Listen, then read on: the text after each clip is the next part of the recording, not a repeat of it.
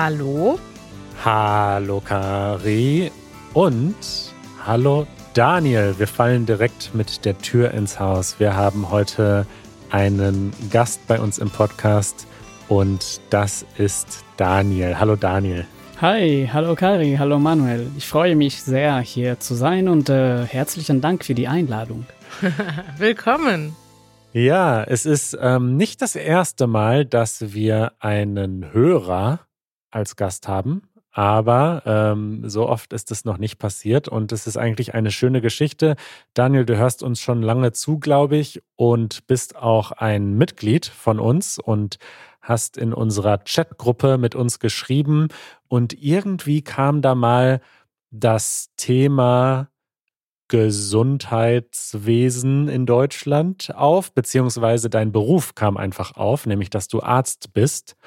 Und so sind wir ins Gespräch gekommen. Ist das richtig? Gute Erinnerung, Manuel. Ja, genau so ist die, die Geschichte gewesen.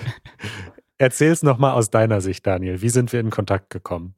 Ja, es war, es war genau so, wie du das beschrieben hat, hast. Und äh, außerdem haben wir gerade gesprochen, dass ich Kari vor sechs Jahren ungefähr eine E-Mail geschrieben habe. Und ich habe ähm, ehrlich gesagt nicht erwartet, dass sie, dass sie mir antwortet. Hat sie aber gemacht und, ähm, und sehr netterweise geantwortet. Und äh, ich freue mich wirklich ähm, darauf. Ja.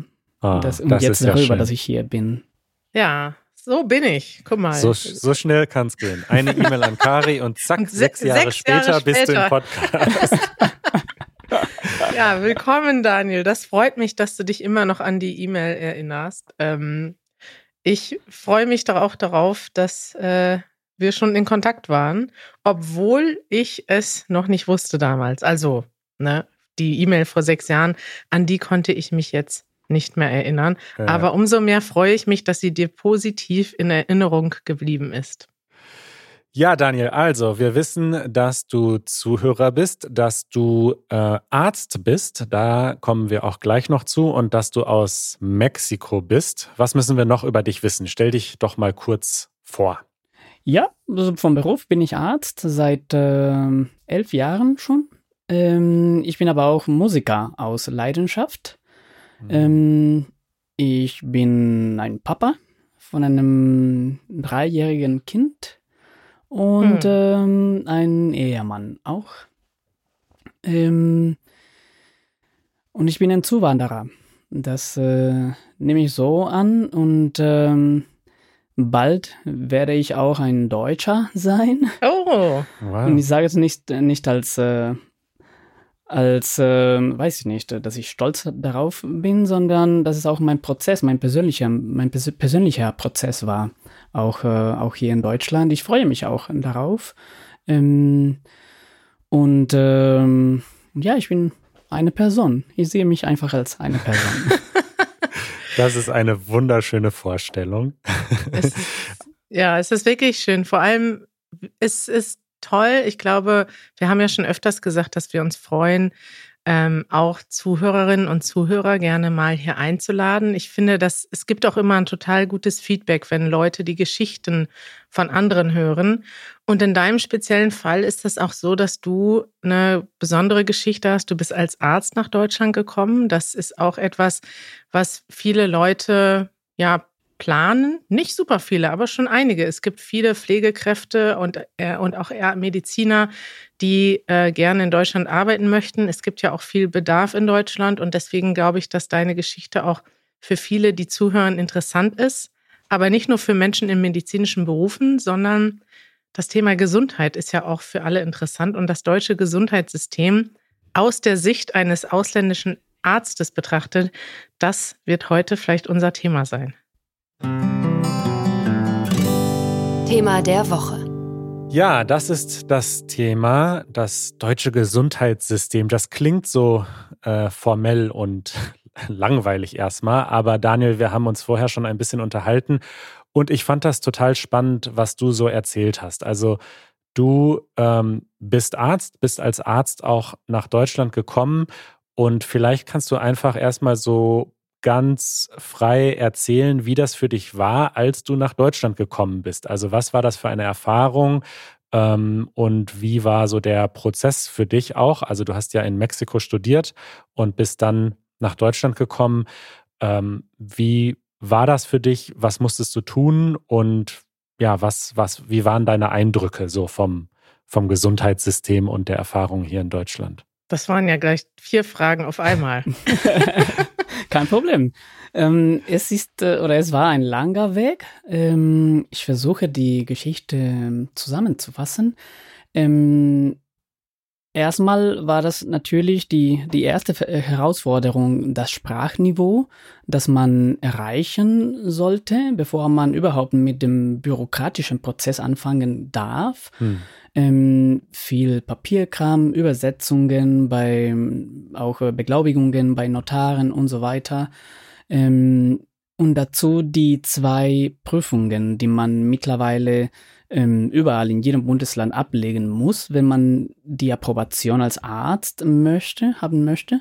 Was heißt denn das Approbation? Das ist die Erlaubnis der ähm, deutschen Regierung beziehungsweise der jeweiligen Bezirksregierung für jede Person, die den ärztlichen Beruf ausüben möchte. Mhm. Das heißt, man kann erstmal nicht nach Deutschland kommen und dann hier als Arzt arbeiten. Man muss anerkannt werden. Genau, das ist die sogenannte Anerkennung. Ähm, und das Dokument heißt Approbation, wenn man schon approbiert ist. Ähm, es gibt äh, Approbation für Ärzte und Ärztinnen, für Apotheker, Apothekerinnen und auch äh, das, äh, die sogenannten examinierten Pfleger und äh, Krankenschwester. Ähm, und genau das, die Approbation muss man erstmal haben oder in besonderen Fällen eine temporäre oder vorübergehende Berufserlaubnis, um als Arzt arbeiten zu dürfen. Und äh, ja, man muss diese zwei Prüfungen ablegen. Die Fachsprachprüfung, die es seit äh, 2015 mindestens in, in NRW gibt, und die Kenntnisprüfung, das ist die sogenannte Gleichwertigkeitsprüfung. Quasi um zu zeigen, dass das Studium, das man in dem Heimatland absolviert hat oder in einem anderen Land, ähm, gleichwertig zum deutschen Niveau ist. Ähm, und das ist, ähm, sagen wir mal, der letzte Schritt. Und danach, wenn man diese beiden Prüfungen bestanden hat, dann bekommt man die Approbation als Arzt und dann darf man anfangen zu arbeiten. Hm. Der Prozess hat bei mir insgesamt fast äh, zwei Jahre gedauert. Das ist in der Regel der wow. Durchschnitt für alle oder für die meisten ist recht lang, ne? Wenn du das jetzt heute im Rückblick betrachtest, würdest du sagen, ist es einfach, ein Arzt in Deutschland zu werden oder eher schwierig? Einfach ist nicht. Für jede Person ist es anders. Ich weiß von Leuten, die es in acht Monaten zum Beispiel ähm, geschafft haben. Ähm, aber im Durchschnitt zwischen einem und zwei Jahren. Manche Kollegen, Kolleginnen brauchen ein bisschen länger. Äh, in einigen Bundesländern hm, braucht man diese Fachsprachprüfung nicht. Ähm, es gab und es gibt noch Ausnahmen, aber in der Regel sind die zwei Prüfungen als Voraussetzungen vorgesehen. Okay, und nach diesen beiden Prüfungen äh, durftest du dann also anfangen zu arbeiten. Und wie war das für dich? Und wie war das vielleicht auch im Vergleich zur Arbeit in Mexiko? Das erste, das ich gemerkt habe, und das ist natürlich meine, meine Meinung. Es kann sein, dass es anders ist, aber mindestens ähm, nach meinem Studium und was ich als Arzt in Mexiko erlebt habe, auch im ärztlichen Beruf, ähm, habe ich gemerkt, dass äh, mindestens vergleichbar zu Mexiko, dass es wenig Praxisbezug im Studium in Deutschland gibt. Das heißt, dass die meisten Kollegen und Kolleginnen, ähm, die in Deutschland studiert haben, das passiert auch in anderen Ländern, ähm, nicht so viel klinische Erfahrung vor der Approbation, also vor, bevor sie als Ärzte und Ärztinnen anfangen dürfen, Davor haben sie nicht so viel Kontakt zu Patienten und Patientinnen. Und in anderen Universitäten, in anderen Ländern, hat man das ähm, theoretische Fach im, in der Uni. Man geht zu, zum Unterricht, Aber danach, nachmittags oder sogar abends, geht man in die Klinik für, die Klini für das klinische Fach oder für die klinischen Unterrichte. Wow. Mhm. Schon direkt am Anfang des Studiums? Ab dem dritten Semester uns, ungefähr. Und wir, mein Studium dauert zum Beispiel sieben Jahre. In anderen, in anderen Ländern dauert es sechs oder sogar fünf Jahre, aber in der Regel sechs. Mhm. Und äh, man hat diese, diese zwei ähm, Säule, immer theoretisch, aber auch klinisch. Man hat viel Kontakt zu Patienten und Patientinnen von Anfang an. Da, da, das war, das war mir auffällig von Anfang an auch im Gesundheitssystem an sich diese hausarztzentrierte Versorgung das ist äh, echt anders. In anderen Ländern ist das nicht so, dass man unbedingt zum GP gehen muss, also zum Hausarzt oder zum Allgemeinmediziner. General Practitioner bedeutet das? Genau. Man muss sowas nicht, um eine Überweisung zum Beispiel zu bekommen oder andere ähm, Unterlagen, sondern man kann direkt zu dem Facharzt gehen. Und das ist in der Regel in Deutschland so ähm, aufgebaut, dass alles durch den Hausarzt oder Hausärztin läuft. Mhm. Und äh, in dem Sinne, wenn man als Selbstzahler zu einem anderen Arzt oder Ärztin geht und einfach eine Leistung möchte, quasi eine Leistung kaufen möchte, ist es nicht so einfach, wenn man gesetzlich versichert ist. Das gilt eher für Privatpatienten und Patientinnen. Das, das, das, erstmal war, war ein ähm, für mich eine Herausforderung, ähm, um zu verstehen, um zu wirklich zu, zu kapieren, wie, wie das System aufgebaut wird. Mhm. Und ähm, dazu ein, ein letzter Punkt ähm, die sogenannten AUs, die Arbeits- und Fähigkeitsbescheinigungen. Ähm, ja. das, das ist schwierig für mich noch, immer noch zu, zu fassen, wie das, wie so einfach in Deutschland ist, äh, sogar für, für, für eine längere Zeit krank gemeldet zu sein, für, für Wochen lang zum Beispiel. Wie einfach Aber das, das ist, ein, ein, ein, ein, ein großes Thema. Kannst du das nochmal genau erklären, was du an den Arbeitsunfähigkeitsbescheinigungen sehr schwieriges Wort, was du daran interessant oder komisch fandest? Ähm, ja, dass es sehr einfach ist, eine AU, so ist die Abkürzung von, von diesem schwierigen Wort, ähm, dass es so einfach ist, eine AU beim Hausarzt zu bekommen, wenn man sagt einfach, ich, ich habe Kopfschmerzen oder mir geht's nicht gut und dann fragt der Arzt oder die Ärztin nach, nach den Symptomen Mhm. Ich kenne das leider von, von Leuten, die sogar Symptome erfinden, die sehr subjektiv sind, wie zum Beispiel Übelkeit oder Kopfschmerzen. Mhm. Und dann bekommen sie einfach für ein paar Tage eine Krankmeldung und sogar für eine Woche manchmal. Ja. Und nach ein paar Tagen kann man wieder zum Arzt oder zum zu, zu der Ärztin gehen und sagen, ja, mir geht's immer noch nicht gut, ich brauche noch ein paar Tage. Und dann bleiben sie die ganze Woche zu Hause. Und es gibt sogar das, mhm. das Verb krank feiern für Leute, die sich krank melden, aber in der Realität, in der Realität nicht krank sind. Ja. ja krank feiern, stimmt.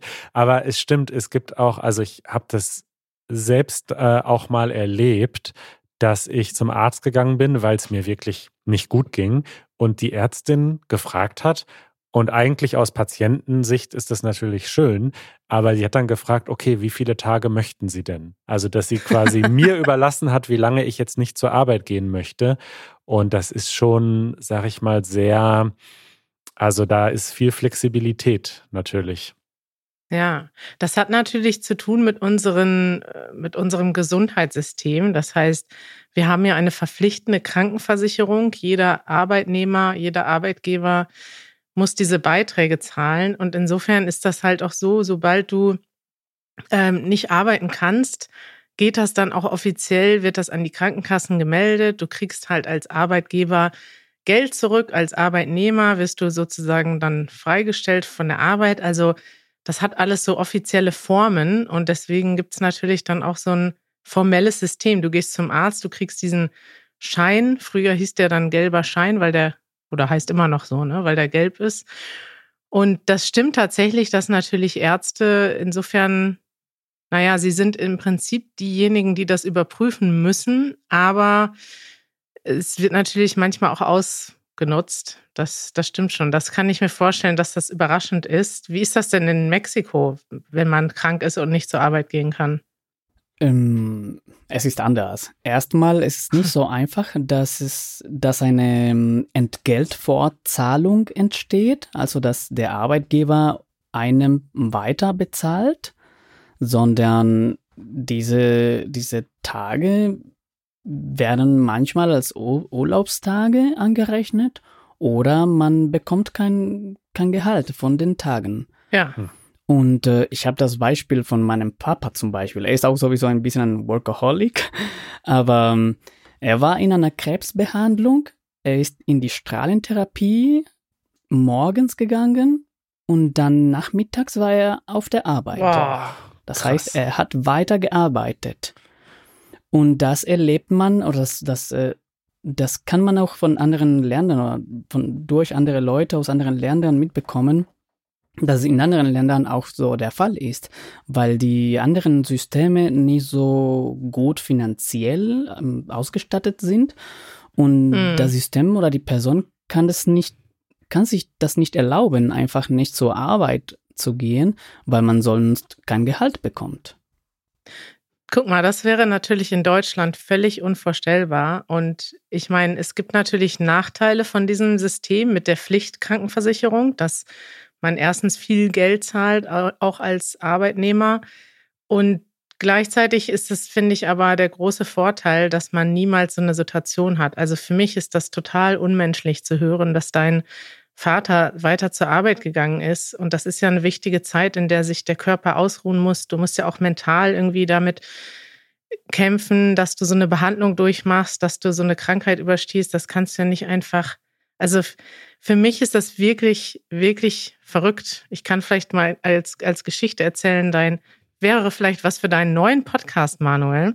Ja. Denn als Justin angefangen hat, bei uns zu arbeiten, hat er Corona bekommen und er hat das nicht mal uns gesagt. Also wir hätten normalerweise für uns wäre dann die Frage, ja, geht's dir gut oder nicht? Und wenn es dir nicht gut geht, dann arbeitest du nicht. Und er war einfach davon ausgegangen, dass er weiterarbeitet, weil in den USA dann sagst du nicht einfach, du bist krank, sondern du arbeitest ganz normal weiter, wenn du nicht, wenn es dir nicht völlig schlecht geht.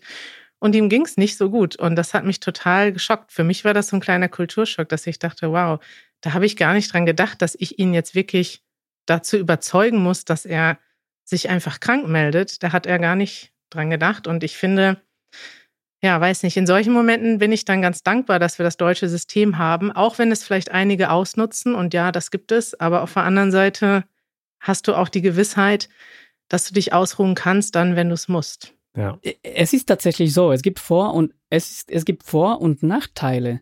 Und äh, der größte Nachteil, äh, und das habe ich äh, im, in meinem Masterstudium äh, gelernt. Ich habe ja einen Master in Health Administration hier in Deutschland äh, absolviert. Mhm. Und äh, laut der neuesten Statistik ähm, stellen die Krankmeldungen den größten Verlust aktuell für die Arbeitgeber bundesweit dar.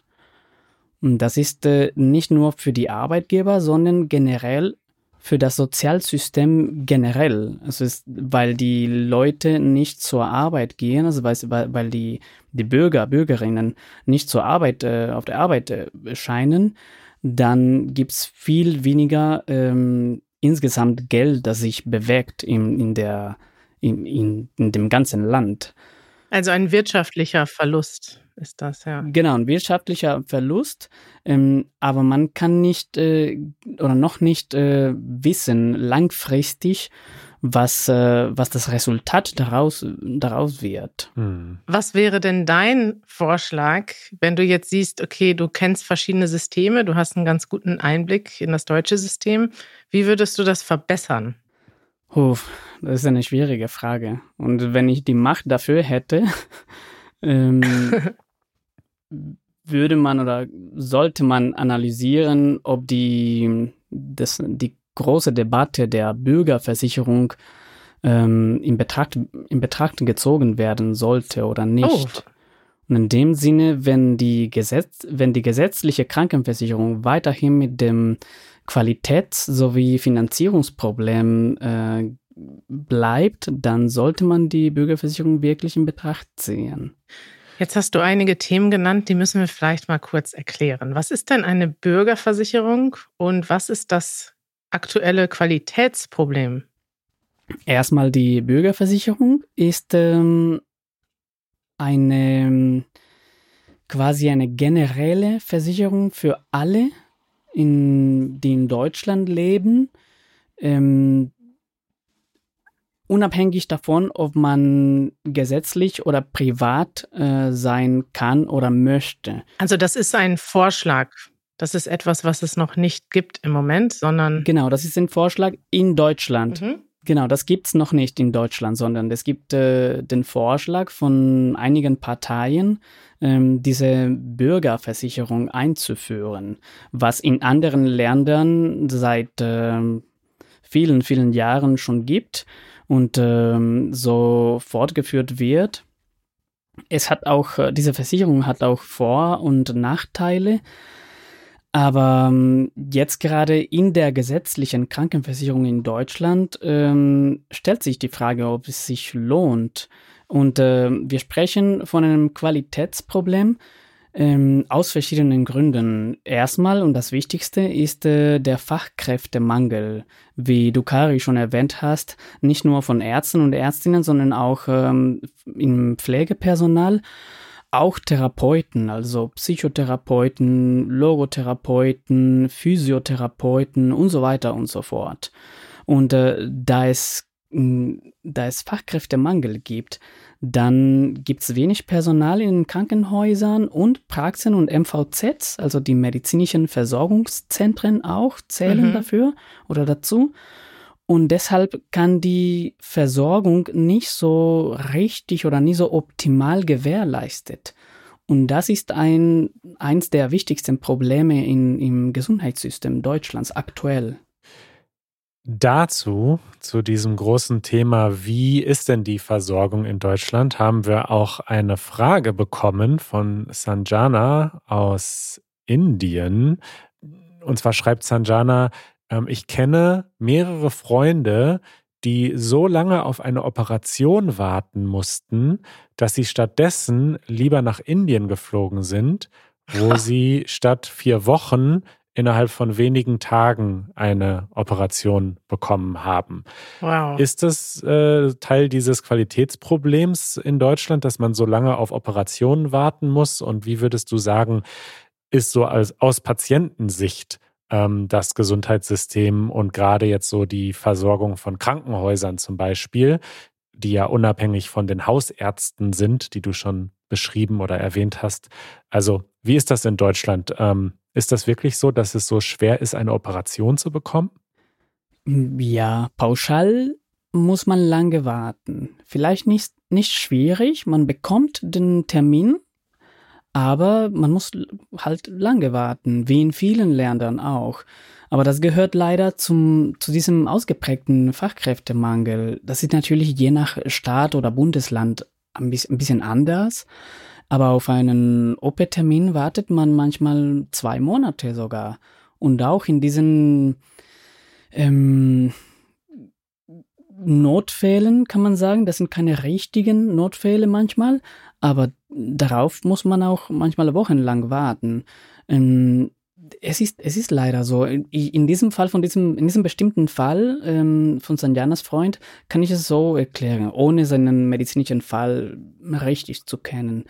Man wohnt in einem kleinen Dorf, im ländlichen Raum oder in einer kleinen Stadt, wo es überhaupt kein Krankenhaus gibt. Oder mit Glück ein kleines Krankenhaus, jedoch ohne Orthopädie zum Beispiel.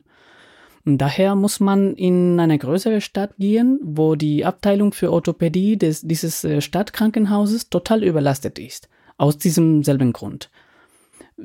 Ich habe verschiedene Beispiele hier in der Nähe von Bonn. Wer in Koblenz eine fachspezifische Behandlung benötigt, dann geht er in die Uniklinik in Bonn oder nach Mainz weil es in Koblenz keine Uniklinik gibt. Und das gleiche in Bielefeld, hier in Ostwestfalen zum Beispiel. Die Stadt ist groß, größer als Bonn sogar. Allerdings müssen viele Patienten und Patientinnen aus Bielefeld versuchen, einen Termin in der Uniklinik in Münster zu bekommen. Aber in, im Kontrast zu anderen Ländern gibt es vielleicht in anderen Ländern ein gesamtes Krankenhaus nur für Orthopädie. Hm. Mit viel Personal.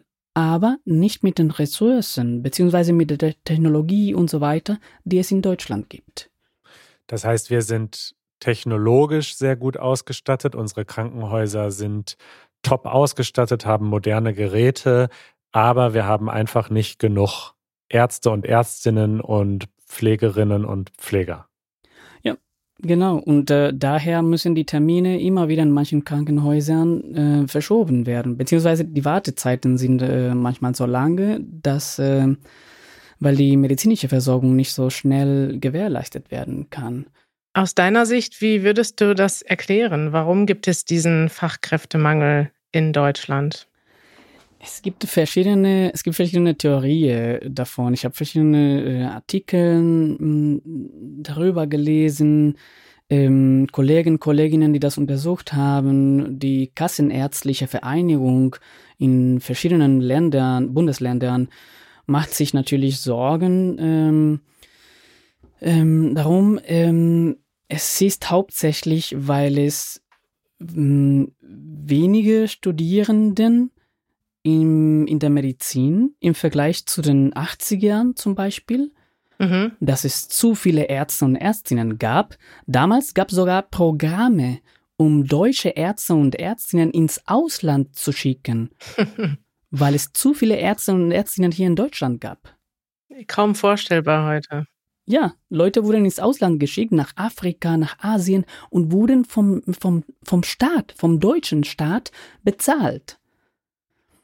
Und jetzt ist es andersrum. Wir brauchen Fachkräfte, ähm, wie du gesagt hast, in der Pflege, in der Pflege, in der Medizin.